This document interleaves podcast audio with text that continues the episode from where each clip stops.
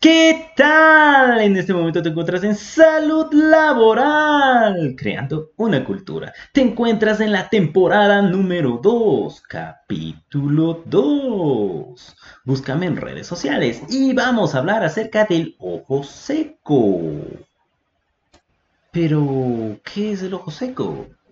Bueno, es definido como una enfermedad multifactorial de la superficie ocular que se caracteriza por una pérdida de homeostasis de la película lagrimal se acompaña de síntomas oculares y cuya etiología interviene la inestabilidad y la hiperosmolaridad de la película lagrimal, la inflamación y el daño de la superficie ocular y alteraciones neurosensoriales. Sonó en chino, ¿verdad? Bueno, vamos a irlo explicando. Básicamente el ojo seco es que la lágrima sobre la superficie de tu ojo se va secando. Y esa sequedad se debe a que básicamente no hay un equilibrio en la estructura interna de la lágrima. Y eso te va a ocasionar molestias en los ojos. ¿Sí? Debido a que hay una inestabilidad en esta película, en esta lágrima sobre la superficie ocular. Ya vamos a ir describiendo qué es lo que sucede. Se considera que el ojo seco es la causa más frecuente de consulta en oftalmología. Se considera que incluso la prevalencia está entre el 5 y el 50%. Hay ciertos factores, como por ejemplo la edad. A mayor de 50 años, pues es más probable que te afecte un síndrome de ojo seco, y más si eres mujer esto es más frecuente obviamente ya con el envejecimiento de la población. Sí, eh, se realizó un estudio en Estados Unidos eh, en donde, mejor dicho, se encontró que el 6.8% de los estadounidenses que eran de 18 años para arriba presentaban ya un ojo seco diagnosticado. Esto equivale a 16.4 millones de personas. Y obviamente esto era más influido por la edad del sexo femenino, ¿no? Em, hay, datos muy, muy interesantes. Ahora, hay factores de riesgo para que tú presentes un ojo seco. ¿Cuáles son estos? Pues vas a tener riesgos modificables y riesgos no modificables. Dentro de los factores de riesgo modificables, mejor dicho, no modificables, no modificables, eh, están la edad no puedes modificar tu edad, o sea, la edad que tienes y si ya tienes más 50, pues es más frecuente que se te presente, ¿no? Si eres mujer, sí, vas a tener mayor predisposición al síndrome de ojo seco. La raza asiática y aquellas personas que tienen alguna enfermedad eh, del tejido conectivo y que a su vez pueden o no estar sufriendo del síndrome de Sjögren. El síndrome de Sjögren es una particularidad genética en la cual Em, tienes menor o casi nulas secreciones a nivel de tu cuerpo, no solo a nivel de tus ojos.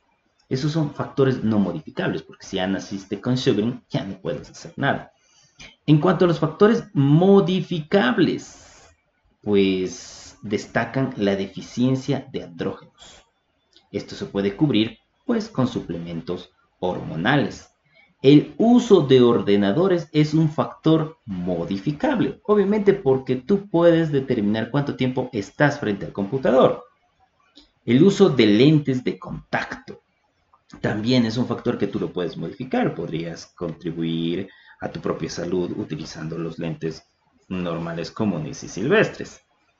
El tratamiento hormonal sustitutivo. Factores ambientales como por ejemplo que haya frío, que sea un lugar seco, que haya muchas eh, ventiscas, es decir, que haya mucho aire que llega hacia tu rostro, hacia tus ojos, y eso produzca una desecación de la superficie del ojo. También interviene la contaminación. No es lo mismo que tú trabajes en un lugar en el que no hay mucho polvo, no hay mucha contaminación por vehículos, a que te expongas a ello. También tienes como un factor de riesgo modificable el síndrome del edificio enfermo. ¿En qué consiste esto? Pues que no hay la suficiente ventilación en el edificio en el cual tú te encuentras, por lo tanto, no hay la suficiente eh, movilidad de aire, no hay la suficiente humedad Y también te vas a sumar a que tienes ojo seco y también normalmente eh, infecciones respiratorias. Todos andan con infecciones respiratorias. Cuando viene alguien con una infección respiratoria, terminan todos contagiados. Todos andan como que estornudan a cada momento, se les congestionan los, los ojos. Pues por ahí puede haber un síndrome de edificio enfermo. Hay algunos eh, medicamentos, hay algunas sustancias que pueden también ocasionar la disminución de la secreción de lágrima. Eh, uno de ellos son, por ejemplo, los antidepresivos que se utiliza para tratar el cuadro depresivo, antihistamínicos frente a algún cuadro alérgico. Sí, esos son eh, fármacos que pueden contribuir a que tú presentes un ojo seco. ¿Sí? Bueno, ahora, cuando tú presentas el ojo seco, ¿qué sucede? Pues obviamente tú vas a tener una menor calidad de vida. ¿Sí? ¿Por qué? Porque tienes irritación en los ojos, tienes dolor en los ojos. Y obviamente se hicieron estudios y se identificó que la calidad de vida de estas personas disminuía. Entonces, eh, tenía una percepción de su bienestar menor. Asimismo, el deterioro de la función visual afectaba las actividades como leer, conducir o usar ordenadores. Entonces, nuevamente, la calidad de vida se veía alterada. Pero ya se iba sumando todas estas situaciones e iba generando un efecto psicológico. Y este efecto psicológico de un cierto grado de que no puedo hacer mi trabajo, de que me arden los ojos, antes no era así, ahora ya no puedo hacer, ya no puedo ser tan productivo, eso va ocasionando que la persona puede caer en un cuadro de ansiedad o depresión. ¿Sí? Eso tienes que tomar en consideración que si es una persona que tiene más de 50 años, pues se va a preocupar mucho más aún. Hay que estar pendiente de estas personas o de las personas a esta edad. ¿Sí? Eh, estos estudios se hicieron eh, con personas que no tenían este problema de ojo seco versus personas sanas y se vio que había esta diferencia, ¿no? De que se tornaban eh, más ansiosos y más depresivos. Pero, ¿por qué es tan importante que esta, lágrima, que no se produzca el ojo seco? Sí, porque básicamente lo que se está secando es la lágrima que tienes sobre el ojo. Pero, ¿qué pasa con esta lágrima? Bueno, la lágrima cumple una función también de aumento. Entonces, en el momento en que pasa la imagen, pasa la luz a través de la parte anterior de tu ojo y está correctamente hidratado, eso permite también que se em, reciba la imagen, que se reciba esa información de mejor calidad. Pero si cuando la lágrima no está de buena calidad, eso va a ocasionar que también la imagen sea de mala calidad. ¿Sí? Entonces hay, hay factores que se deben tomar en cuenta en relación a esto. Ahora, uno podría decir que, bueno, ya, la lágrima es una lágrima, es una gota de agua. No, en realidad, eh, la lágrima eh, tiene una estructura sí es una, estructura eh, que a su vez, sí, está constituida por secreciones. Entonces, la película lagrimal tiene en su parte más externa una capa de lípidos, una capa como de grasita. Más adentro tiene una capa acuosa, que es básicamente más agua.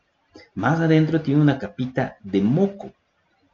Y más adentro es básicamente el epitelio de la superficie del ojo. Entonces tú dirás, ¿qué función cumple todo esto? Pues más o menos para que tú me vayas entendiendo, em, o podrías incluso experimentar, ¿no? vas a poner un vaso con agua y vas a poner otro vaso con agua y sobre el agua vas a poner aceite. Entonces, por lógica, o si pusieras algo que en el sol, por ejemplo, vas a ver que más rápido se evapora el vaso que está solo con agua. La que tiene aceite en la parte superior no se va a evaporar. ¿Por qué? Porque esta película de aceite le va a proteger al agua, al agua, perdón, eh, que se encuentra en la parte inferior. Esa es la función que cumple, que cumple perdón, esta película de capa lipídica externa de la lágrima, evitar que se evapore fácilmente.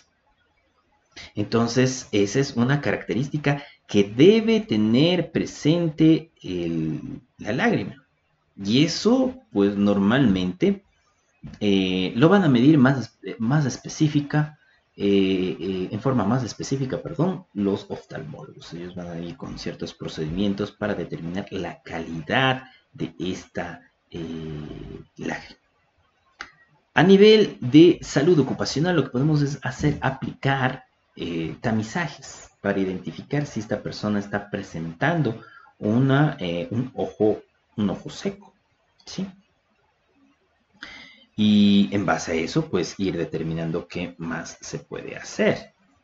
Pero bueno, eh, si es que por haber razón va disminuyendo esta capa lipídica, pues va disminuyendo la capa eh, acuosa y obviamente va a ir disminuyendo la capa mucosa, ¿no?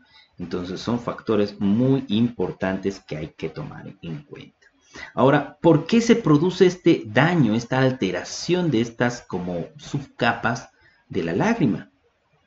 Pues básicamente eh, se debe a dos grandes factores. Uno es la osmolaridad, es como decir la concentración de sustancias que tiene la lágrima. Y lo otro es la inestabilidad de esta lágrima, de esta película lagrimal. ¿Sí? Entonces, hay mecanismos que intervienen en esa inflamación sobre la superficie ocular y eso ocasiona a su vez em, que se vayan alterando la superficie del ojo. Entonces, si hay un proceso inflamatorio sobre la superficie del ojo, eso va a ocasionar que e, e, estas células vayan cambiando, vayan muriéndose incluso. Esto en medicina se lo conoce como apoptosis, es decir, muere la célula. Y esa muerte de la célula, ¿sí? Ocasiona que se liberen sustancias inflamatorias. Y esas sustancias inflamatorias más la disminución de la capa de lágrima produce un proceso más inflamatorio y se empieza a producir un círculo vicioso que va a ocasionar que disminuya más el grosor de la lágrima. ¿Sí? Ahora, como les decía, el otro factor es eh, la concentración de solutos, la concentración de sustancias en esa lágrima. ¿Sí? Entonces, a mayor concentración de sustancias en esa lágrima, pues disminuye la calidad de la lágrima.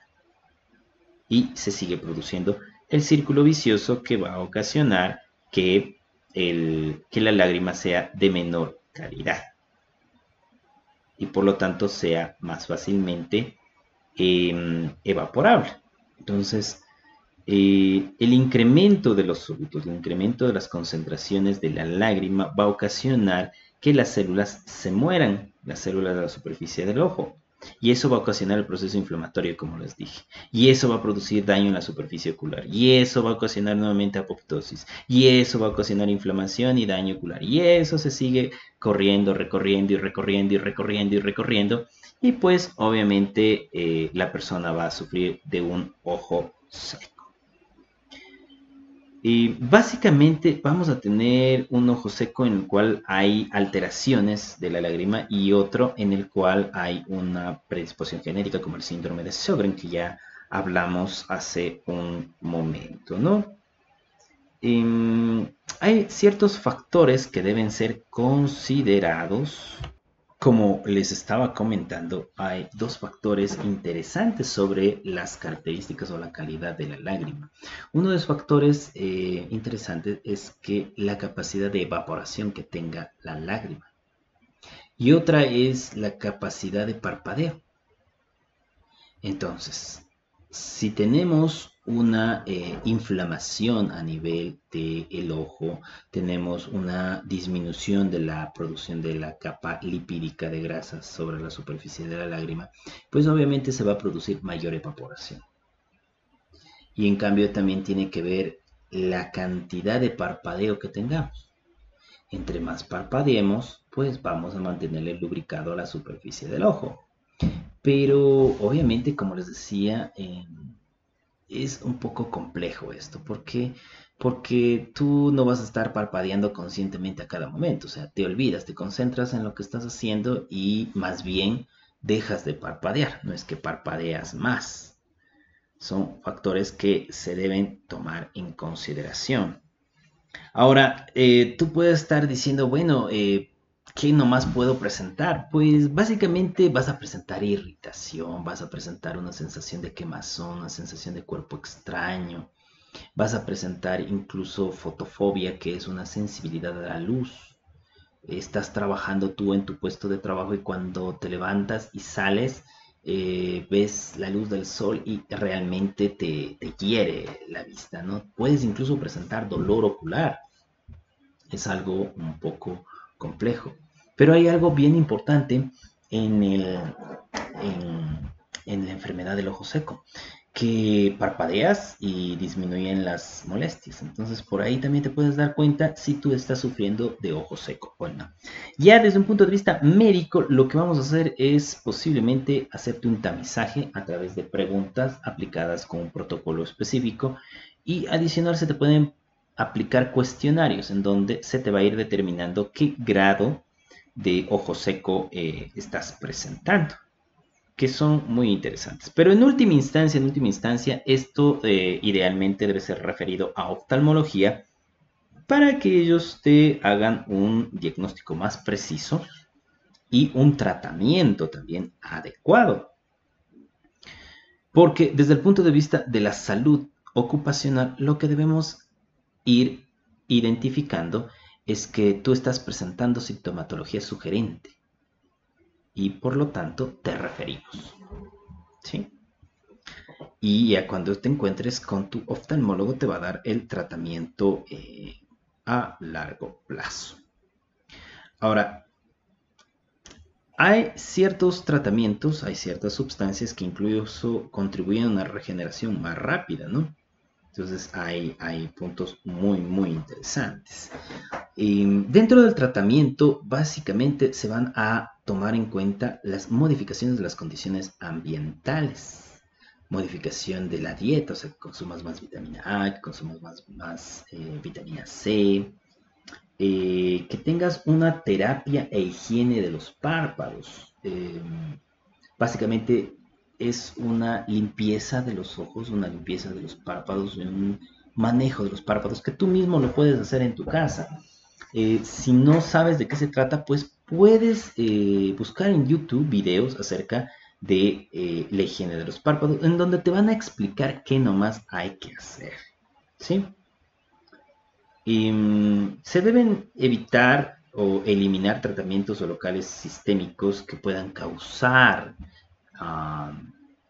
enfermedad del ojo seco, como por ejemplo algunos antidepresivos o algunos antihistamínicos que más bien disminuyen la secreción de lágrima y eso va a contribuir a que se sienta más fuertemente eh, la enfermedad del ojo seco. ¿sí? Ah, se puede dar eh, eh,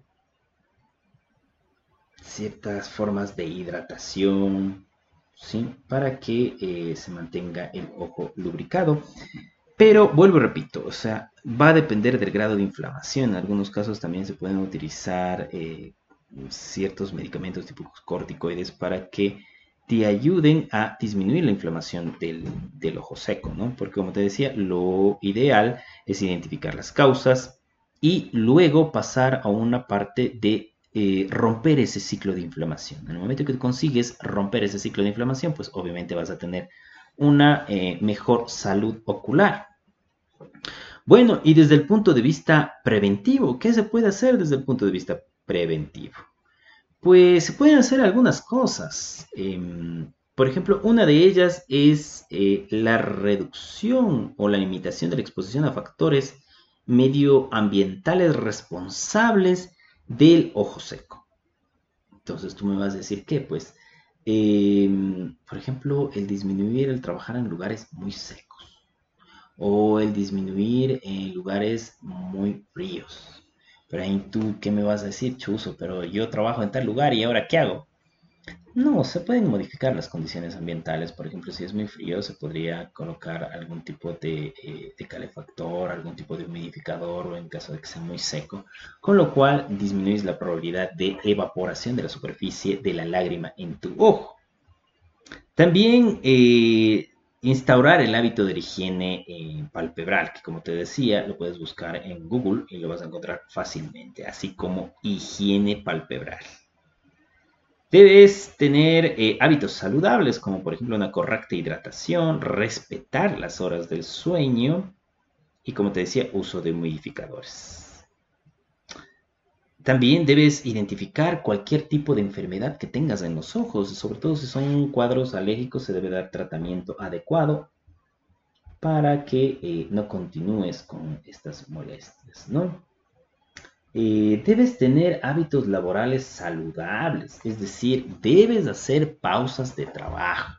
Y las pausas de trabajo consisten en que tú, em, cada horita por lo menos, dejes de estar viendo el ordenador. Son pausas muy sencillas. Por ejemplo, puedes ver de cerca y de lejos. Puedes estar viendo el eh, teclado, puedes estar viendo la pantalla y ver de lejos ¿ya? Y luego volver a ver de cerca. Esa es una pausa de trabajo. Otra pausa es cerrar los ojos, cerrarlos para que se mantengan lubricada la superficie del ojo. Incluso deberías tratar de hacerlo más frecuentemente. Descansos, descansos frente al uso de la computadora, o sea, debes descansar de vez en cuando. Otro factor importante que debes tomar en cuenta es que debes estar a unos 40 o 50 centímetros de la pantalla.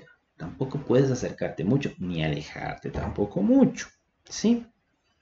Debes también mejorar tu dieta, incorporar productos ricos en vitamina A, E, C, omega 3, antioxidantes. Los omega 3 sobre todo son muy importantes ya que ellos contribuyen a la formación de la capa lipídica, la capa de grasa sobre la superficie de la lágrima y esto contribuye a disminuir la evaporación de la misma y por tanto evita que se formen eh, este ciclo inflamatorio a nivel de la superficie del ojo. ¿Sí?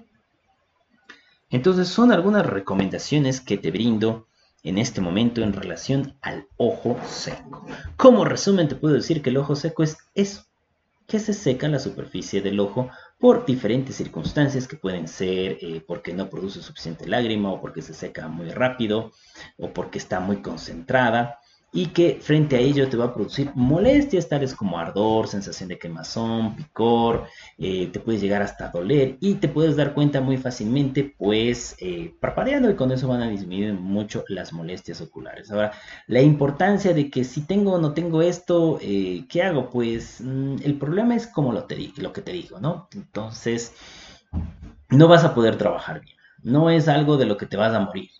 ¿Sí? Pero no vas a poder trabajar bien porque te van a estar ardiendo los ojos, te van a estar irritados los ojos y eso produce una sensación de, uy, no trabajo bien o me siento un poco inútil. Y a la larga eso si se sigue presentando y no recibes la identificación, no recibes el tratamiento, eh, te vas a sentir mal, vas a desarrollar hasta situaciones de ansiedad, depresión, y en última instancia vas a decir, no, yo ya no sirvo para esto. Y no es que no, no puedes realizar tu trabajo, sino que simple y llanamente no estás en condiciones adecuadas como para eh, realizar las actividades que normalmente las realizabas. ¿Sí? Entonces, esto eh, debes referirte tú mismo hacia tu médico ocupacional de la empresa en la cual trabajas y luego, pues, posiblemente él te refiera a oftalmología para una evaluación mucho más profunda. ¿Sí? Entonces, ten en consideración estas indicaciones de lo que es el ojo seco para evitar que tengas complicaciones en tu productividad. Y recuerda que en este momento te encuentras en salud laboral, creando una cultura. Soy el doctor Renan Brito y me puedes encontrar en las diferentes redes sociales como Facebook, Twitter, LinkedIn, eh, Instagram, Instagram TV y también en los podcasts de salud laboral. Eh, me puedes encontrar en el Spreaker, en Spotify, en Anchor, eh, en cualquiera de estas y puedes revisar la información. Si necesitas algunos datos, eh, también puedes encontrarlos en las descripciones, por ejemplo, de mi canal en YouTube. Y bueno, como les estaba diciendo también en esta segunda temporada, nos encontramos también en TikTok. Aquí búsquenme como salud laboral, creando una cultura, y van a encontrar al marciano saludable, al marciano de la salud laboral. Es muy interesante, es muy cómico, así es que les va a gustar mucho. Espérame en el, en el siguiente podcast, perdón. Y aquí estamos creando una cultura con salud laboral. Muchas gracias.